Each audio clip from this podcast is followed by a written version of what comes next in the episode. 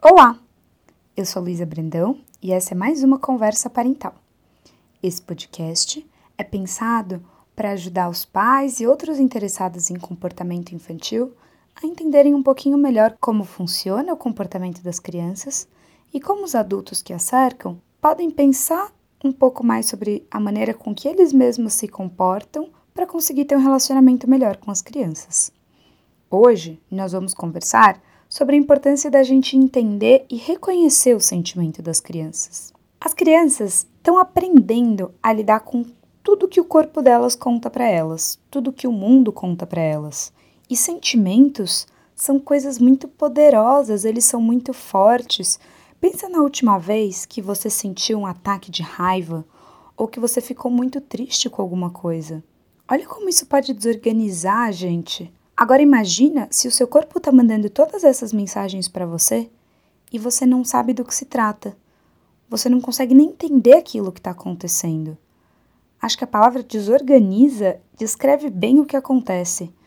E aí nessas horas as crianças elas podem chorar, elas podem gritar, elas podem até bater dependendo do sentimento que estiver acontecendo ali. E muitas vezes o nosso primeiro impulso é acabar com aquela manifestação e dependendo do caso, a gente até pode. Por exemplo, se a criança estiver agredindo outra criança, é claro que a gente vai segurar, vai conter. Mas nessas horas, a maneira com que a gente conduz aquela situação faz toda a diferença para o futuro. Faz toda a diferença para a maneira com que aquela criança vai aprender a lidar com sentimentos. O que, que a gente pode fazer para ajudar a criança a lidar melhor com os sentimentos dela? Uma das coisas importantes que a gente pode fazer é dar um modelo como a gente já vem conversando em várias das nossas conversas, e acho que na primeira de todas a gente fala mais sobre isso, nós somos modelo o tempo todo da maneira com que a gente lida com os nossos sentimentos. Se quando a gente fica bravo, a gente grita, a gente bate, a gente está de alguma forma contando para as crianças de que bater e gritar diante da raiva é algo normal. Se quando a gente fica triste, a gente não conversa com ninguém, fala que não quer fazer nada, ou tira as crianças do convívio da gente, a gente também está passando algumas mensagens. Se quando a gente está com medo, a gente deixa de fazer as coisas, a gente foge daquilo que nos amedronta, a gente também está ensinando para essas crianças como lidar com medo. Elas olham para a gente e buscam na gente a referência de como agir. E por isso é importante a gente estar tá ciente do papel que o nosso modelo tem para elas. Mas o modelo não é a única maneira da gente lidar com isso. A maneira com que a gente conversa com as crianças sobre os sentimentos também pode ser muito importante para ensiná-los a lidar com tudo isso. Quando uma criança está sofrendo, é normal que a gente queira diminuir o sofrimento delas. É doído para nós ver que elas estão sentindo algo tão poderoso, algo tão incômodo, e geralmente a gente quer minimizar. Então, se uma criança chega brava, por exemplo, ou triste, ah, meu amigo não gosta mais de mim, muitas vezes a nossa tendência é dizer: Vai passar. Fica tranquilo, isso é bobagem. Só que a gente não se dá conta que quando a gente faz isso, a gente está menosprezando o sentimento da criança.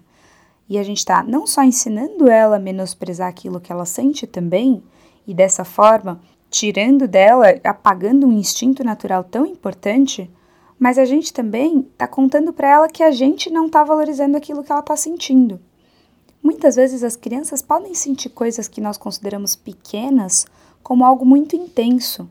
E eu entendo que muitas vezes o nosso objetivo é ajudar ela a regular, a talvez trazer aquela emoção para um patamar que a gente considere do tamanho da situação. Mas quantas vezes, quando a gente estava irritado, alguém falou para a gente: fica calmo, não é nada, e isso resolveu?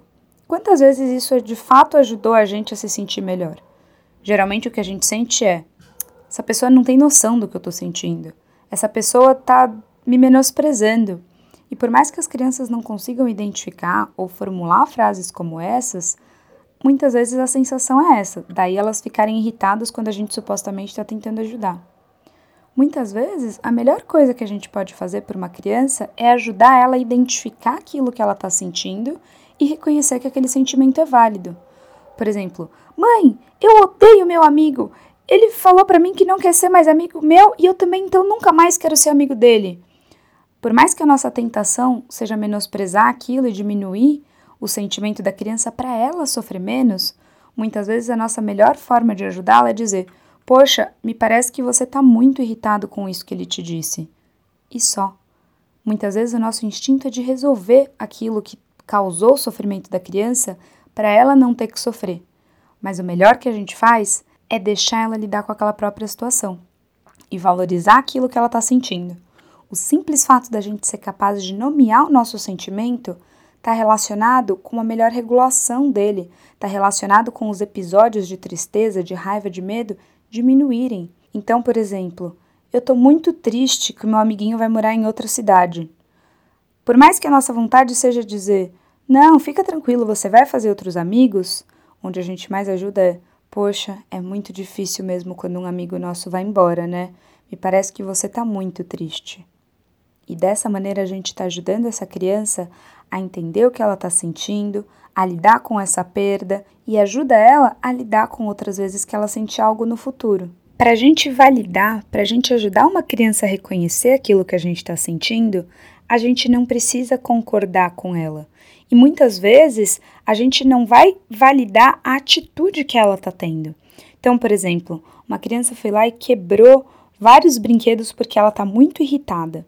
A gente não vai dizer que está tudo bem ela quebrar os brinquedos, mas pode ser muito mais efetivo a gente dizer: Nossa, eu tô vendo que você ficou realmente irritado porque tua irmã quebrou a sua boneca. E talvez complementar com: Mas quebrar todos os seus brinquedos não é aceitável nessa casa. E aí conduzir, por exemplo, para ela limpar os brinquedos ou esperar ela se acalmar e depois que ela se acalmar, ajudar ela a reparar o dano que ela causou Outra coisa importante é a gente não tentar fazer nada na hora que a raiva ou a tristeza está no pico, principalmente a raiva. Ninguém age bem quando está com raiva. Decisões sensatas raramente, se não nunca, são tomadas quando a gente está numa crise de irritação. Então, a gente dar modelo disso para a criança é muito importante e também esperar o mesmo dela. Espera todo mundo se acalmar e depois lida com a situação. Para resumir um pouquinho do que eu disse hoje, acho que é importante a gente lembrar que o nosso modelo de como a gente lida com as emoções é muito importante para as crianças aprenderem a lidar com as emoções dela. A gente poder validar e dizer para aquela criança o nome do que ela está sentindo e dizer que tudo bem sentir aquilo também é muito importante, muito mais interessante do que a gente tentar menosprezar aquilo que ela está sentindo e também a gente esperar o pico máximo de irritação passar para a gente tentar conduzir com aquela situação. Emoções são complexas e, mesmo nós adultos, muitas vezes lutamos e sofremos com o que elas provocam na gente e nas nossas motivações e nos nossos pensamentos. Então é muito difícil a gente esperar que as crianças tenham domínio disso. A gente consegue ajudá-las a ir conhecendo e aí lidando com isso tudo, esse turbilhão que é quando a gente sente uma emoção muito intensa, um episódio por vez.